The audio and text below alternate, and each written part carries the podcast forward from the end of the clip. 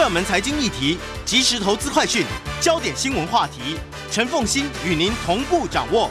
欢迎收听《财经起床号》。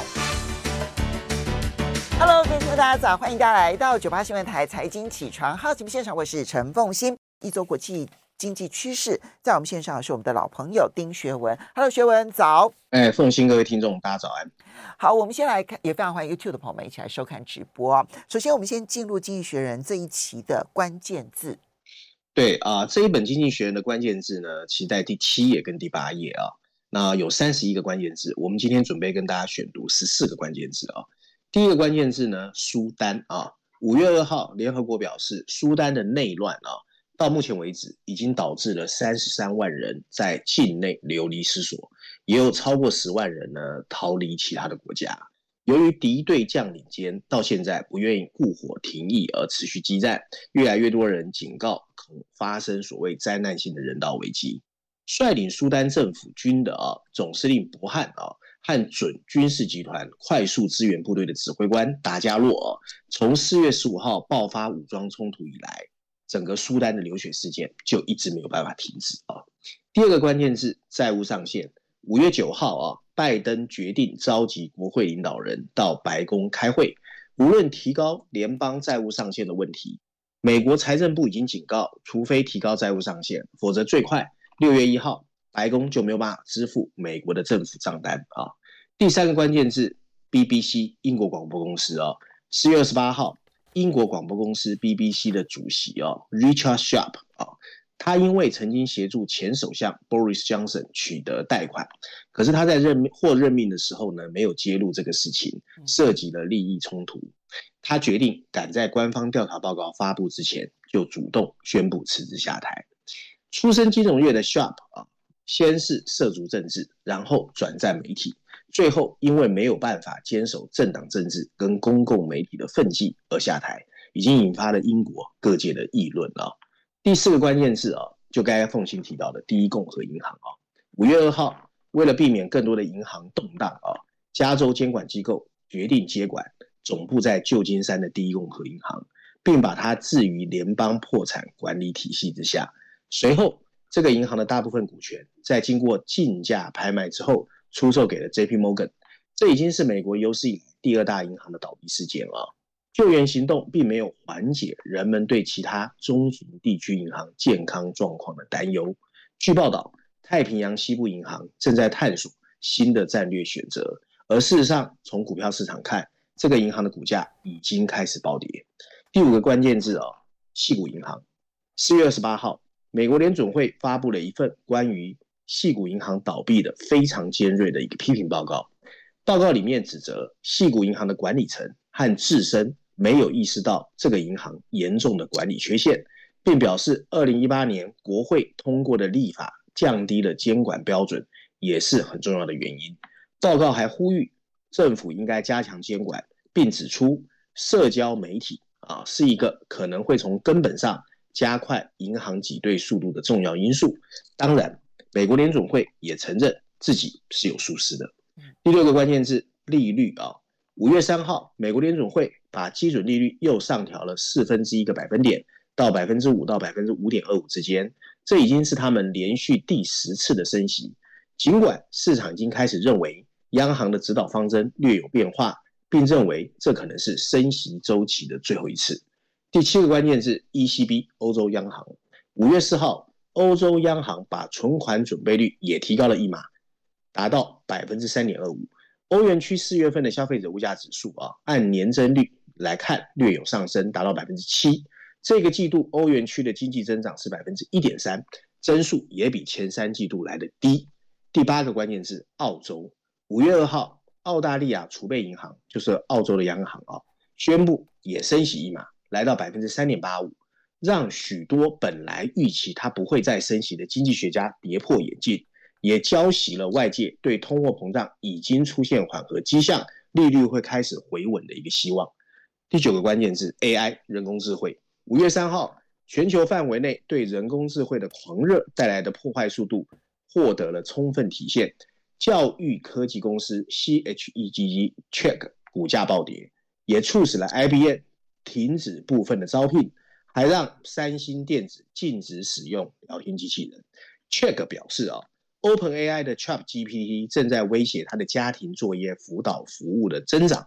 这家总部位于圣地亚哥的公司，它大部分的营收来自订阅，并为考试和论文写作提供线上的服务。现在一些学生把这些任务已经决定外包给免费的 ChatGPT。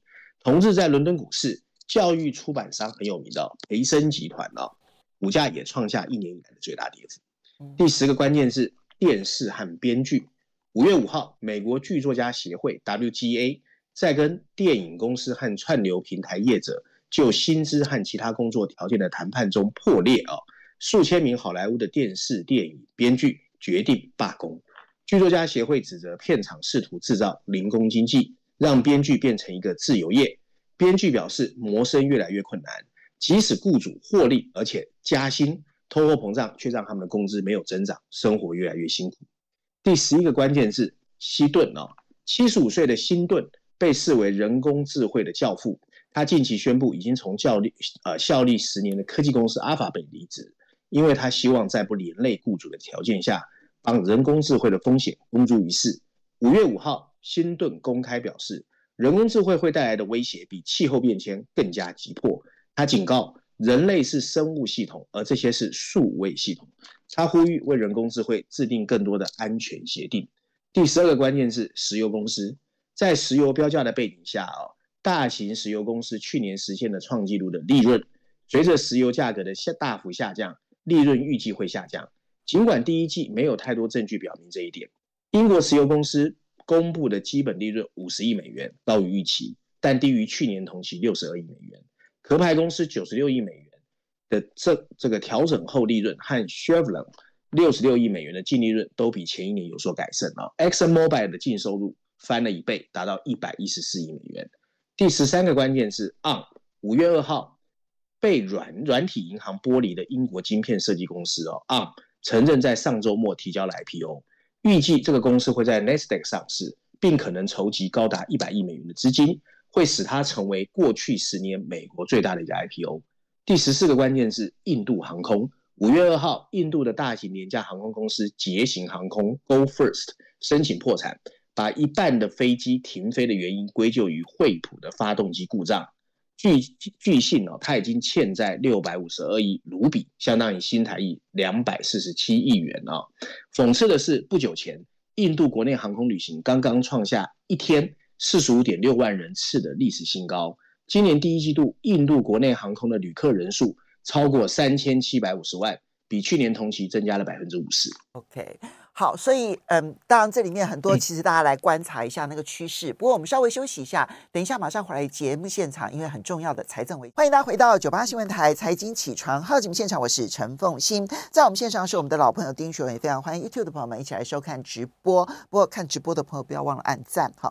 好，那么刚刚提到的关键字当中，其实有很多还是跟地区性的美国区域性银行的。风暴是有关系的，那还是要去观察这件事情的后续影响，还有当然美国债务上限的这个问题啊，因为美国的这个债务在你看到美国的公债的殖利率，你就可以看得出来市场是有疑虑的，所以它的它的呃两年期以呃十一年期以上的这一些公债殖利率都是大幅度的下滑，比如说美国十年期已经来到百分之三点四十八了，但是一个月期的公债殖利率。飙到百分之五点五八五，哎，一个月，因为就是担心那一个月就代表六月啊，那六月到期这件事情会不会刚好赶上了这个债务上限的这个问题啊？所以你就看出来现在市场是有恐慌的情绪在的。好，不过我们来进入《经济学人》这一期的全球版的 Cover Story，谈的是全球疯狂印钞票所引申出来的后续效应，要怎么观察？对对对，那这一期的经济学人也是啊，有两个封面故事啊。那一个是政治的啊，谈的是土耳其的选举，我们待会会跟大家简单谈。不过我们今天先 focus 在全球版本啊。那其实这个议题啊，其实从疫情爆发，我们在节目中也呼吁过很多次，因为拼命印钞不可能不还嘛。那经济学人其实一直是无涯，所以这一次又开始扮演无涯哦。我们先来看一下封面设计哦。如果大家有看到封面设计，它设计的也很有趣哦。你会一眼看去。是一个金碧辉煌的幻想世界哦！为什么说幻想世界哦？你仔细去看哦，里面有闪闪发光的高楼大厦啦，还有很多的时髦男女哦，还有无处不在的金币，还有金融股票的指数这些的哦。那表示就是说啊、哦，大家都非常 happy 哦。那上面有两排白色的字体，大字写的是财政的幻想世界、哦。那经济学用的是 Fiscal Fantasy Land 啊、哦，小字则写的是到底什么时候政治人物才会觉醒啊、所以它 focus 针对的是政治人物啊、那这一次经济学也是用了四篇文章，分别在序论第一篇、欧洲板块第四篇、财经板块第一篇跟第二篇连续两篇，分别针对美国跟中国，所以总共四篇文章，从全球、欧洲、美国和中国。分别带我们去看看每个国家怎么疯狂印钞，政治人物怎么自以为是啊。那一样，我把四篇文章稍微 summary 之后，跟大家讲一下它的内容大概是讲什么啊。文章一开始就提及哦，本来啊，对预算预算呢，挑三拣四是政治运作的一部分，很多企业你也要看预算啊。但今天的全球财政啊，变得没有预算的概念，也就是说呢，只要政治人物喜欢，没有什么不可以。这个极端现象呢，其实会让人非常的急背脊发凉哦。在美国，民主党和共和党在提高政府的债务上限上面，正在进行一个互相纠缠的拔河闹剧。不过，投资人已经受不了了，所以市场上开始出现对美国第一次主权债务违约的风险定价。这些政治人物呢，其实忽略了一个更大的问题，那就是随着人口老化、纾困成本的上升，还有政府的利息账单急升。美国的预算赤字也会跟着激增，经济学人就估计到这个世纪末，美国赤字每年会达到 GDP 的百分之七左右，这是一个美国在过去历史上再怎么悲惨都没有曾经出现过的庞大缺口。而更让人担心的是，目前为止没有人知道要怎么去缩小它，而其他区域的政府也好不到哪里去啊。在欧洲央行勉为其难支持着南欧这些比较微弱的经济体的财政之际。欧洲国家又陷入了一场各说各话的没有意义的辩论。中国的政府官方甚至准备出手援助某些财政恶化的地方政府。整体而言，全球的政府正沉迷在一个所谓财政幻想的世界中。他们在火烧屁股之前，完全不觉得有什么好紧张的。二零零七年到二零零九年全球金融危机后的十年哦，利率下降，还有 QE，让各国政府得以维持巨额的债务。尽管欧洲和美国在危机后一定程度上削减了部分的公共开支，不过到了二零一零年末啊，他们又开始旧态复萌。尤其是因为看到日本的净债务早就超过了 GDP 的百分之一百五十，可是日本也没有发生什么太大的事情，这让大家的胆子更大了。接着新冠疫情爆发，富裕国家率先慷慨解囊，投入了相当于 GDP 百分之十的纾困资金。接着，我们看到欧洲的俄乌战争发生的能源危机，促成了更多的救济投入，整个债务的累积完全到了没有人担心的情况。反正该做就做。不过大家都忘记了，低利率时代已经过去了。这个礼拜，美国联准会决定再次升息到百分之五到百分之五点二五之间。美国今年在债务利息上的支出会占 GDP 的比例。已经超过本世纪迄今为止任何时候的高度，连日本都已经变得不安全。尽管那里的利率很低，但日本政府已经被迫必须把每年预算的百分之八拿来还债。如果日本央行既突然开始收紧货币，整个数字绝对会飙升。就在支出压力越来越大的时候，利率的上升还在挤压各国的预算。人口老化告诉我们，到本世纪末。已开发国家的年度医疗保健和养老金的账单会再增加 GDP 的百分之三，即使在包括中国在内的新兴市场，这个数字也到了百分之二。到二零三五年，中国六十五岁以上人口会达到四点二亿人。由于俄罗斯入侵乌克兰以及美国和中国在台湾问题上的紧张局势，西方政策制定者的国防开支也要开始攀升，更不要说因为气候变化的加速脱碳。全球需要投入更多的绿色公共支出。总体来说，整个景象其实令人害怕。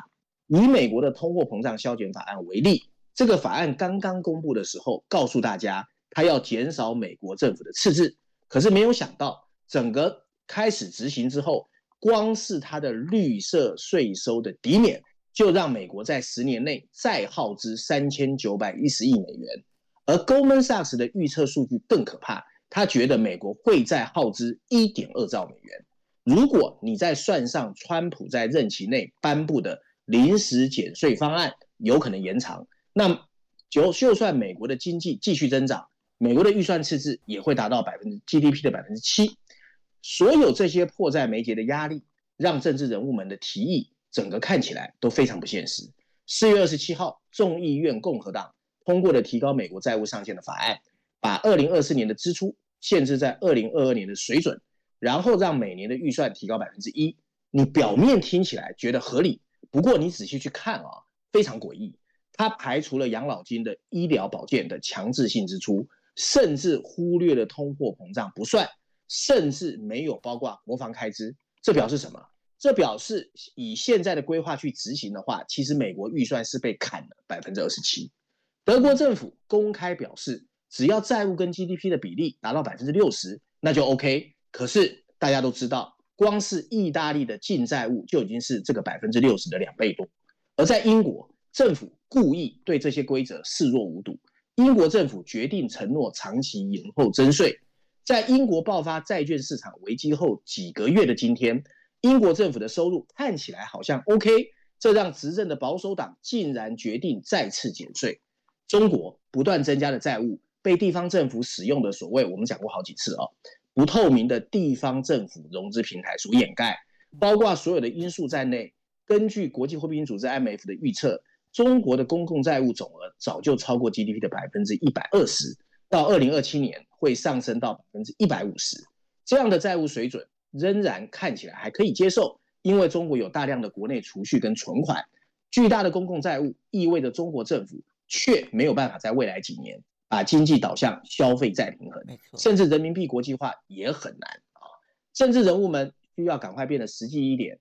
公共债务确实已经有失控的风险，尤其在利率居高不下的情况下，借贷的每一次增加都会阻碍每个政府下一次应对危机的能力。支出的控制程度有限，政治人物们可以降低对养老金领取者的承诺。或者确保他们在绿色转型中的作用不超过需求。不过，公众对紧缩政策一向兴趣不大，而且随着人口老化，支出势必会新增，而新增的国防开支和绿色投资又不可能可以轻易阻挡。经济学在文章最后啊，正式提出来告诉我们：未来加税一定难以避免，但怎么以有利经济增长的方式来增加税收非常重要。英国据说对豪华住宅的征税是不够的，所以他们准备对豪宅开个刀。美国有可能开征增值税，中国正在想方设法推动财产税。其实全球各地都应该对碳排放征税，这可以鼓励民营部门在脱碳方面更努力，增加投资，从而减少因为这个目的的公共支出。说真的。你要现在的政治人物离开幻想世界非常困难，他们也会觉得非常痛苦。毫无疑问，会有人不停地呼吁，啊，情况没有那么惨啊，不用太紧张。但现在就开始谨慎思考怎么退出，一定会比幻觉破灭的时候才好得多。但是我们要有心理准备，全世界的政府一定会等到幻觉破灭的时候才会开始采取行动。在幻觉破灭之前，你不要思，不要期待他会采取任何的行动。嗯，哎，好，OK。现在的情况其实让人担心的地方就在这边，就是各国的债务其实累积的速度非常非常的快。可是呢，那是在低利率环境的情况之下累积出来的债务。那这一些债务到期了之后，你就必须要置换成为高利率的公债了。这时候，你的利息支出成长的速度会非常非常的快，因为现在通膨的问题还没有真的被解决。如果你是在高通膨的情况之下去置换这一些过去低利率的时候所发行的债务的时候，那个利息成本增加的幅度会非常惊人。美国今年，奉劝我们，奉劝我们先不要把经济学当乌鸦。你你仔细看一看，你刚才讲的那一段话哦，对，跟你前面在讲的矽谷银行、第一共和银行不是一样吗？我们稍微休息一下，马上回来。欢迎大家回到九八新闻台财经起床号节目现场，我是陈凤欣，在我们线上是我们的老朋友丁学文，也非常欢迎 YouTube 的朋友一起来收看直播。好，刚刚两段的节目里头呢，谈到了区域银行，美国区域银行的危机，也谈到了嗯、呃，全世界主要国家的财政幻觉，这个会使得各国的债务累积的这个状况引发的后续效应，其实是非常惊人的。好，但是呢，后面我们就要来看，那短期的避风港会到哪里去呢？那么学学文很棒哦，他挑选了《伦敦金融时报》的这一篇社论，去探讨在西谷银行之后，很多资金都蜂拥的去逃到了货币市场基金，但真的安全吗？对，我想啊，很多人其实最近几年都会对经济学人有很多批评，觉得他又谈政治又谈经济，然后有时候立场很鲜明。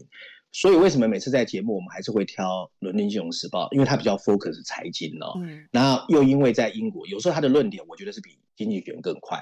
所以这一次我们挑的这个序论呢，主要谈的是，其实我们一直在探讨美国的银行暴雷。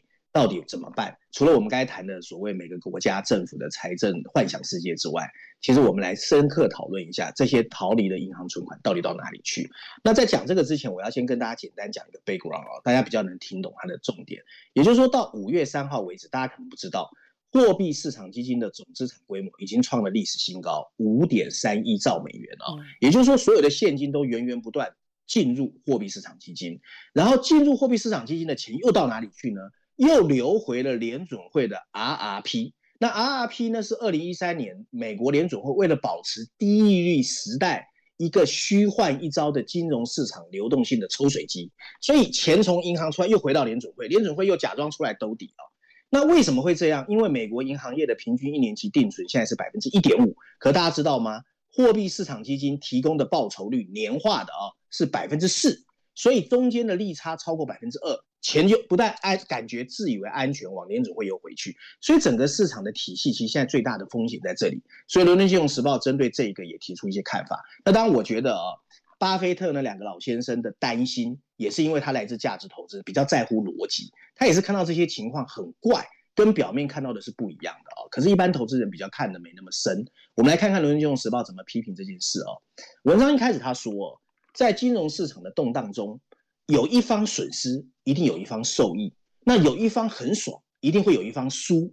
那这个其实是公平的，所以不可能有人永远是很 happy 的。对于美国货币市场基金来说，情况就是这样。上个月，由于存款户担心他们在银行体系的资金不安全，特别是在不稳定的地区性银行之中，所以很迅速的，所有的资金开始移转到货币市场基金，美国叫做 MMF（Money Market Fund） 啊。资金流入大概三千七百亿美元，随着总部位于旧金山的第一共和银行的步履蹒跚，这个趋势会继续加大。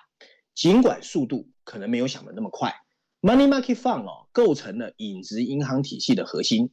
他们本来呢是一个不能接受存款的金融中介机构，可是随着美国联储会的提高利率，这些基金向投资人提供的利率竟然比银行支付的利息来得高。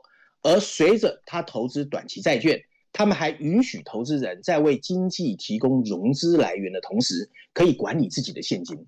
然而，他们在金融系统渠道中的规模和重要性越来越大，以至于他们现在就是全球最关键的一个风险来源。在二零零八年的金融危机期间，当时就有一个 Money Market Fund，大家如果还记得，叫 Reserve Primary Fund。在 Lehman Brothers 破产的同时，非常可恶，他跟着宣布破产。而破产的同时，他的净资产价值降到不到一美元。我刚才其实在跟凤馨聊天提到，台湾曾经有个名词叫债券基金，让很多投信破产。我不知道大家记不记得？其实有点像哦。那大家仔细去研究啊，投资人发现，基金承诺的银行化产品，不意味着它有跟银行一样的保护。也就是说呢，他们根本不在存款保险的范围内。但现在，Money Market Fund 可以投资什么？需要有什么缓冲？应该有什么管理？没人知道，没人 care，也没有人真的去研究。二零二零年三月，由于被疫情爆发吓坏的投资人争相赎回所持股份来换取现金，这些基金曾经面临压力。随着美国 Money Market Fund 上个月的总资产达到了创纪录，人们开始担心还没有解决的漏洞会不会就在那里。上个月，美国财政部长耶伦强调，如果投资人真的一次性的赎回基金，就会造成基金必须赎回他所有的资产，就会面临挤兑和抛售的风险。另外一个风险是，这些基金的竞争力超过了地区性的贷款机构，而且正在进一步削弱他们的盈利能力。第三个风险是，Money Market Fund 越来越多的把现金又放回了美国联准会的逆回购机制，而在那里他们可以获得更高、自以为更安全的回报，这进一步耗尽了银行系统的流动性，新增了对信贷可用性的担忧。现在风险仍然可控。最近呢、哦，绝大多数的资金流入了财呃财这个政府公债基金。考虑到他们的投资于政府支持的证券，这些基金看起来相对安全。